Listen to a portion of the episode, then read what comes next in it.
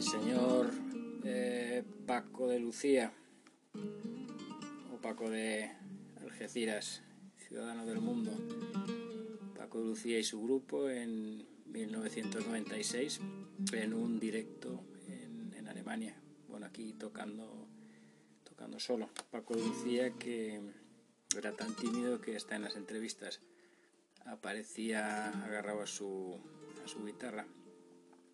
Esto en un festival de jazz y él está tocando Mi Niño Curro, que es una rondeña dentro del flamenco, es un palo de, las, eh, de los cantos de, de, Málaga, de la zona de Málaga y lo de rondeña, pues eh, la ciudad de, por la ciudad de Ronda o por la sierra.